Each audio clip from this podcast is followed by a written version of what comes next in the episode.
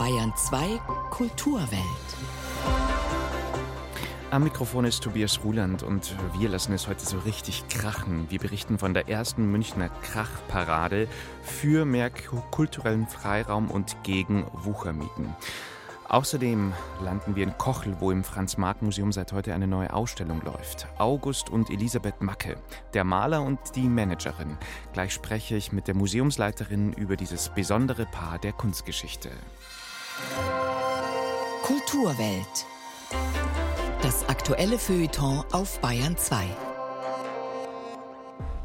Und passend dazu jetzt die Musik in dieser Kulturwelt. True Love, ein Stück vom neuen Album von Christine and the Queens. Hochkarätig besetzt mit Gastsänger*innen wie Madonna oder wie hier im Fall von True Love die US-Rapperin 070 Shake.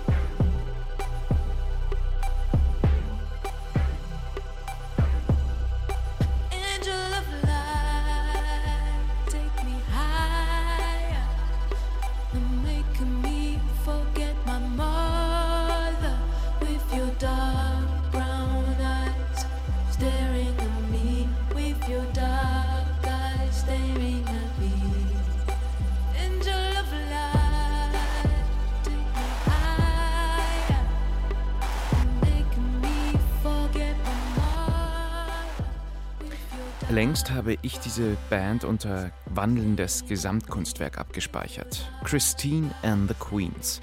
In seiner Heimat Frankreich gilt der non-binäre Sänger und Tänzer als Superstar. Und in der queeren Szene sind Christine and the Queens mit ihrem Spiel mit den Geschlechtern längst zur Ikone geworden. Chanson, RB, Elektronik, Französisch, Englisch. Christine and the Queens machen aus diesen Zutaten epische, moderne Pop-Opern. Dass es auch auf dem neuen, inzwischen vierten Album dramatisch im spannenden Sinne zugeht, lässt der Titel erahnen. Paranoia, Angels, True Love. Paranoia, Engel, wahre Liebe. Mehr dazu jetzt von Tobias Stosiek.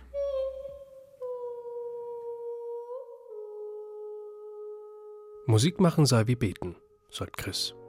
Das hat man bei ihm noch nie so deutlich gemerkt wie hier. Dieses Album ist eine Messe, eine Predigt im Synthi-Nebel.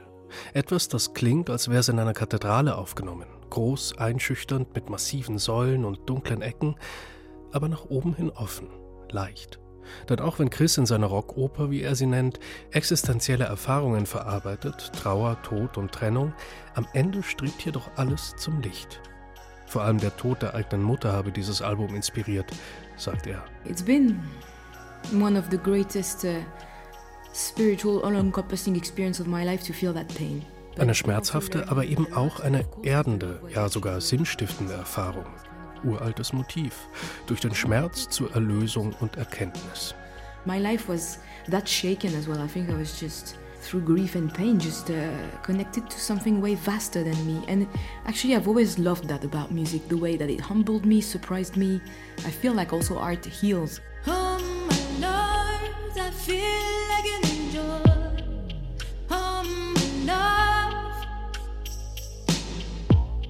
Christine and the Queens, das waren immer schon viele, auch wenn nur ein Mensch dahinter steckt. Eloise Le Tissier, 1988 in Frankreich geboren. Das Experimentieren mit Bühnenrollen, mit Personas gehört von Anfang an dazu, ähnlich vielleicht wie bei David Bowie. Nur, dass es bei Christine and the Queens dabei nicht bleibt. Auch das meint bei ihm Selbsterkenntnis oder Heilung durch Musik. In der Kunstfigur sich selbst entdecken und umarmen. Und so stieg Eloise als Christine auf die Bühne und kam schließlich als Chris wieder herunter. I mean, if you listen back to my work, I've always been there as a he, but then it's the choice to endure the knowing and the knowledge and to make it descend in your body and to understand it's you and it's not just the stage, but the stage is your true expression. Seit etwa einem Jahr führt er das männliche Pronomen, auch wenn die Queens, wie er sagt, immer noch in ihm drinstecken. Das Ich ist ein Wir.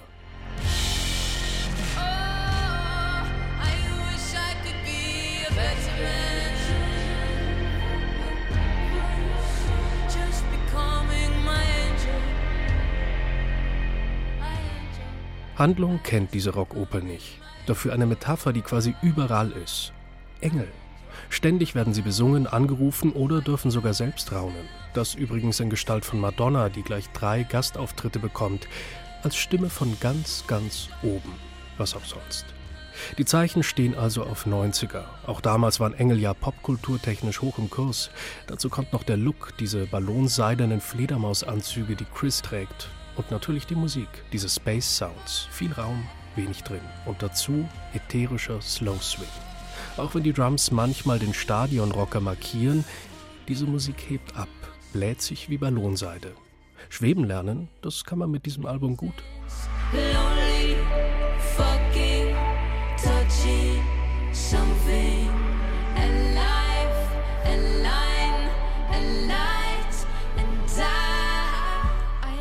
Sogar ein bisschen fränkischen Barock gibt's, den berühmtesten Loop der Musikgeschichte, Pachelbels Kanon.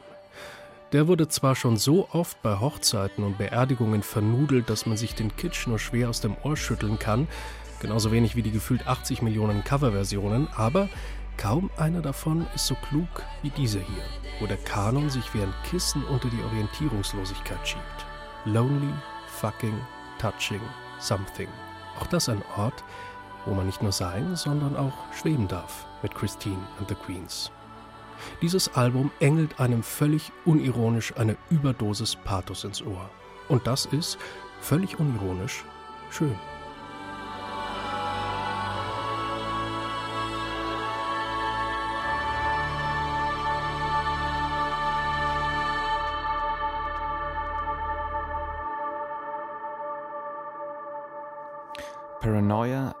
Angels True Love, das neue Album von Christine and the Queens. Später in der Sendung hören wir noch mehr Musik daraus.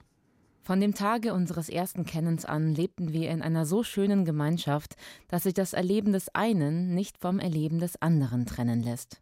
Es war ganz seltsam mit uns beiden.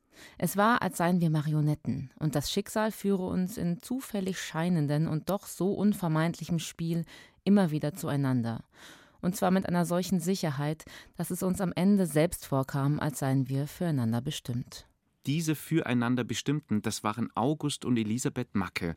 Und das ist eben der Clou einer neuen Ausstellung im Franz-Marc-Museum in Kochel, dass es eben nicht nur um den großen, den berühmten Expressionisten August Macke geht, sondern eben auch um seine Frau. Der Maler und die Managerin lautet der Untertitel der Ausstellung, die unseren Blick auf Elisabeth Macke schärfen will. Ja, welche Talente wollen Sie denn mit Ihrer Ausstellung noch herausstreichen, frage ich jetzt die Kunsthistorikerin und Leiterin des Franz-Marc-Museums, Katrin Klingseur-Leroy. Ja, wir wollen Elisabeth etwas ins rechte Licht rücken. Man kann sagen, dass wenn Elisabeth nach dem Tod von August Macke 1914 im September im Ersten Weltkrieg die hinterlassenen Archivalien und Werke, Skizzenbücher nicht so gut bewahrt hätte und nicht so gut auch platziert hätte in Museen beispielsweise, dann wäre August Macke wahrscheinlich nicht das, was er heute ist in unser aller Augen. Damit kommen wir eigentlich zu dem schönen Zitat, was Sie verlesen haben. Die beiden waren schon ein symbiotisches Paar und August Macke hat von Elisabeth über 200 Bildnisse und Aktdarstellungen gemalt und gezeichnet, aquarelliert. Und sie hat an diesem künstlerischen Schaffen auch als Ratgeberin, als Beurteilerin seines Werks teilgenommen. Und sie hat mit ihm auch geteilt die vielen Kontakte in der Kunstwelt, war in der Lage, sich dort frei und souverän zu bewegen durch ihre Herkunft, ihre Ausbildung. Sie hat so eine großbürgerliche Ausbildung erfahren, konnte verschiedene Sprachen und hatte auch einen finanziell guten Hintergrund. Und dieses gemeinsame Leben in der Kunst und auch dieses enge Zusammenleben und diese gefühlsmäßige Nähe haben es ihr eben erlaubt, das, was Macke hinterlassen hat, auch richtig zu beurteilen, richtig einzuschätzen. Überhaupt, sie hat ja auch Krisen damit durchleben müssen, wie etwa die Zeit des Nationalsozialismus. Mhm. Und es ist ihr gelungen, die Werke über diese Zeit zu retten. Ihre neue Ausstellung über August und Elisabeth Macke arbeitet ja ziemlich clever mit dem Prinzip der Gegenüberstellung bzw. der parallelen Anordnung von Bildern und Gemälden, um unterschiedliche Aspekte herauszuarbeiten. Die Porträts mit Äpfeln scheinen mir da ein Musterbeispiel zu sein, oder? Ja, das stimmt. Dieses Porträt Elisabeth mit Äpfeln, das kommt als Leihgabe zu uns aus dem Lehnbachhaus und das war im Landesmuseum Münster, von wo wir die Ausstellung übernehmen dürfen, nicht zu sehen. Aus dem Landesmuseum Münster kommt aber ein weiteres sehr ikonisches Porträt von Elisabeth, Elisabeth mit Hut. Die zeigen wir nebeneinander und das ist ja sehr schön zu sehen und es hat auch sehr viel Sinn, denn beide Gemälde, beide Porträts sind 1909 entstanden. Damals waren Elisabeth und August Macke jung verheiratet. Sie hatten ihre Hochzeitsreise nach Paris gemacht und sind danach an den Tegernsee gezogen. Und man sieht eben Elisabeth einmal auf dem Porträt mit Hut als, man könnte sagen, femme du monde, als eine junge Frau, die voller Selbstbewusstsein und Offenheit einen Anblick, die elegant gekleidet ist, eine wundervolle Bernsteinkette, zu einer violetten Jacke und einem grünen Hut, sieht sehr elegant und schön aus. Mhm. Und daneben hängt das Gemälde der Elisabeth, die hm, nach innen blickt und sich auch im Innenraum befindet, im häuslichen Ambiente auftritt, hinter einem Vorhang hervorkommt mit einer Schale mit Früchten.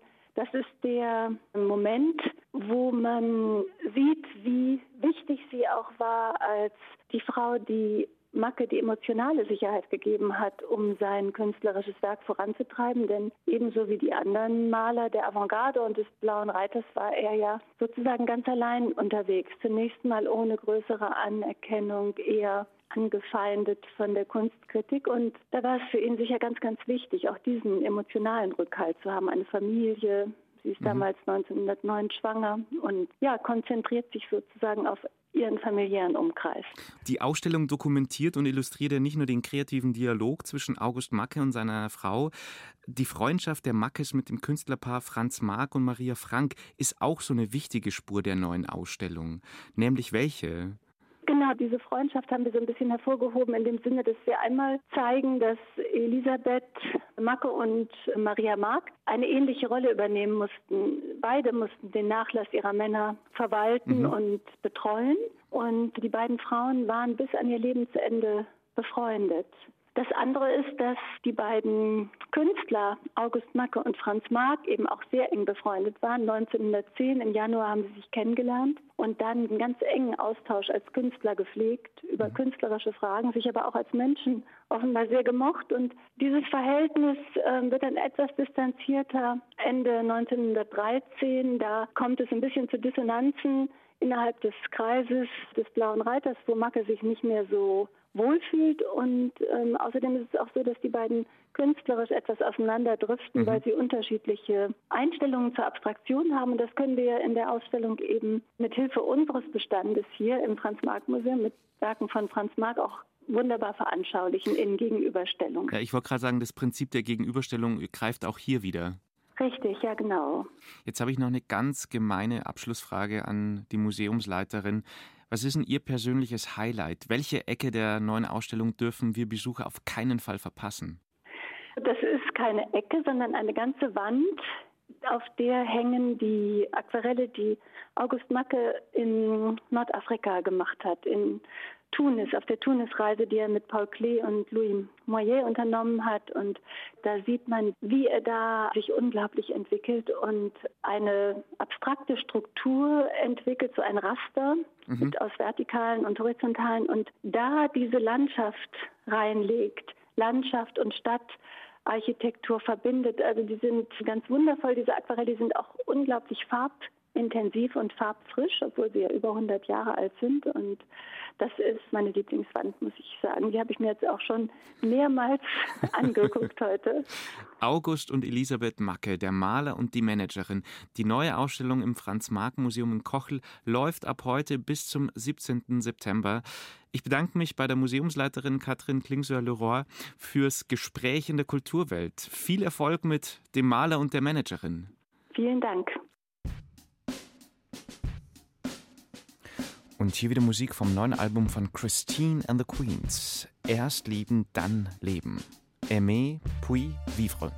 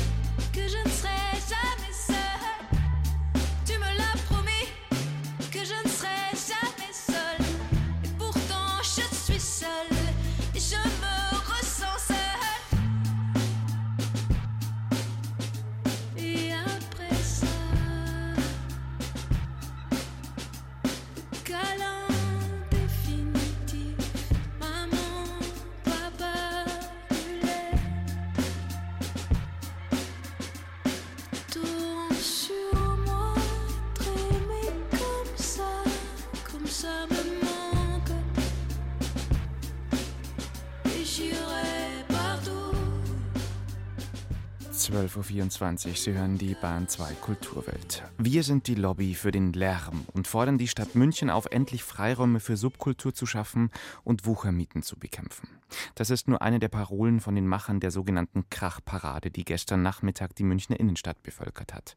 Das Timing für die Parade ist zumindest schon mal in einem Punkt perfekt oder Eben genau das bizarre Gegenteil. Denn für die aus anderen Gründen viel diskutierten vier Rammstein-Konzerte in München scheinen Lärmschutzbestimmungen keine Rolle zu spielen. Ob sich die Krachparade akustisch gegen das Rammstein-Grundrauschen durchsetzen konnte und was aus dem Mehrschallplan der Paradenmacher wird, das weiß Lilly Ruge, die sich unter die Krachmacher gemischt hat. Samstagnachmittag in der Münchner Innenstadt. Es hat 24 Grad. Die Leute sitzen in den Cafés. Ganz München scheint sich darauf geeinigt zu haben, dass man diesen Samstag am besten damit verbringt, zu shoppen oder Aperol Spritz trinkend im Café zu sitzen. Wobei nicht ganz München. Ein paar Ecken weiter hier am Odeonsplatz zeigt sich nämlich ein ganz anderes Bild. Hier stehen 26 LKWs mit verschiedenen Soundsystems installiert. Der Audienzplatz ist locker gefüllt. schätze, sind so 1000, 1500 Leute. Und sie halten Schilder in die Höhe, auf denen steht mehr Jux und Tollerei, Lärm und Gerechtigkeit. Das hier ist die Krachparade. Schön, dass ihr alle hier seid, um für unser Bedürfnis nach Lärm zu demonstrieren. Also ich stehe hier mit Thomas Suren, Veranstalter der Krachparade. Versammlungsleiter. Das ist keine Veranstaltung, es ist eine Versammlung. Ah, oh, da müssen wir natürlich korrekt bleiben. Genau, und das ist natürlich für uns das Allerwichtigste eigentlich, weil wir sind einfach keine Veranstaltung, wir haben Forderungen. Vielleicht kannst du mir die ganz kurz mal knapp nennen. In der Kürze sage ich dir vielleicht nur die drei wichtigsten für mich. Das sind einmal die sogenannten Lärmschutzgebiete, weil wir finden, der Lärm ist in München vom Aussterben bedroht und wir müssen ihn schützen. Forderung Nummer zwei ist tatsächlich die Aufhebung der Sperrzeiten in der Innenstadt. Punkt 3, und das ist mein persönlicher absoluter Favorit, das ist analog zu den zehn stillen Feiertagen ein Tanzverbot, dass es da an zehn lauten Feiertagen im Jahr ein Lärmbeschwerdeverbot gibt. Ich stehe hier vor einem LKW ungefähr Kaliber, ich sag mal, ganz rechte Spur Autobahn. Nur was hier transportiert wird, sind äh, in erster Linie Boxen. Also Musikboxen. Darf ich da bei euch mal hochklettern? Hi, servus. Hi. Danke. Hi. Hi. Hallo, servus. Hi. Magst du mir deinen Namen sagen? Ich bin äh, Nick und ich spiele als Toroki. Und äh, ihr macht es heute alle, aber wie ich das verstanden habe, ehrenamtlich, oder? Ja, auf jeden Fall. Wir machen das ehrenamtlich und aus guten Beweggründen. Was sind die Gründe? Die Gründe sind, dass wir keine Räume mehr haben, um laut zu sein. Und jetzt bringen wir halt die Lautstärke nach München ins Zentrum. Wenn wir keine Räume mehr haben, dann nehmen wir sie uns halt. Freundinnen und Freunde, die Stadt München ist zwar schön, aber ehrlich gesagt macht die Stadt München einem Angst. Jetzt spricht gerade Nicole Grohlke, die ist Bundestagsabgeordnete der Linken, ihr Wahlkreis München Ost. Ich guck mal, dass ich mir die nach der Rede gleich mal kurz schnappe. Frau Gohlke, warum sind Sie heute hier? Ich finde es großartig, dass äh, die äh, Initiative Mehr Lärm für München, mehr Krach für München, die Krachparade, schon seit so vielen Jahren in München diese Demonstration organisiert. Es geht einfach darum, letztendlich ein Zeichen zu setzen für eine bezahlbare, soziale und damit auch für eine lebenswerte Stadt. Warum braucht es dafür die Kultur? Na, die Kultur sozusagen schafft ja Freiräume und äh, Kultur ist vielfältig. Es gibt viel zu sehr immer noch den Blick auf die sogenannte Hochkultur, auf die Sachen sozusagen, die dann mit viel Geld bezuschusst werden und äh, toll in Szene gesetzt werden und äh, im gleichen Atemzug verschwinden aber Ateliers, bezahlbare Atelierräume für Künstlerinnen und Künstler, die eben vielleicht nicht sozusagen dem großen Geld so hinterherjagen. Langsam setzt sich der Zug in Bewegung, der erste LKW fährt vom Odeonsplatz runter. Die Krachparade hat jetzt eine richtige Tour vor sich. Es geht fast durch die ganze Stadt. Über die Frauenstraße, Blumenstraße und dann Schwanthaler Straße, Bavariaring, Theresienwiese. Ist also eine ganze Meile zu laufen bzw. zu tanzen. Wie geht's euch? Ziemlich gut. Und wie findest du es hier heute? Äh, tatsächlich sehr schön. Das ist eine schöne Demo. Sehr toll. Super Stimmung, super Leute. Ich lieb's. Gerade eben ist der Demozug kurz zum Stehen gekommen. Dann bin ich jetzt ganz normal abgefahren mit meinem Radl. Es waren so ungefähr 700 Meter. Ich bin jetzt vorne angekommen am selbstgebastelten Fahrrad von Thomas Suren, mit dem alles angefangen hat 2014. Thomas, wie läuft? Hast du ein Fazit für mich? Boah, also Zwischenfazit, ich schätze, äh, wir sind so 12.000 Leute. Also mega zufriedener. Glücklichen Eindruck, Thomas Suren. Ich schaue hier gerade dem Demozug beim von dannen ziehen zu. Es hat jetzt angefangen zu regnen. Scheint niemandem so richtig was auszumachen. Das Ganze hat schon, wenn man ehrlich ist, eher die Anmutung einer Party. Aber in einer Stadt, in der die Subkultur bedroht ist, ist vielleicht auch so ein Rave eine politische Demonstration. So ging es zu bei der gestrigen Krachparade in München. Und das war's mit der Kulturwelt am Sonntag. Tobias Ruland sagt Danke fürs Zuhören, Servus und Baba.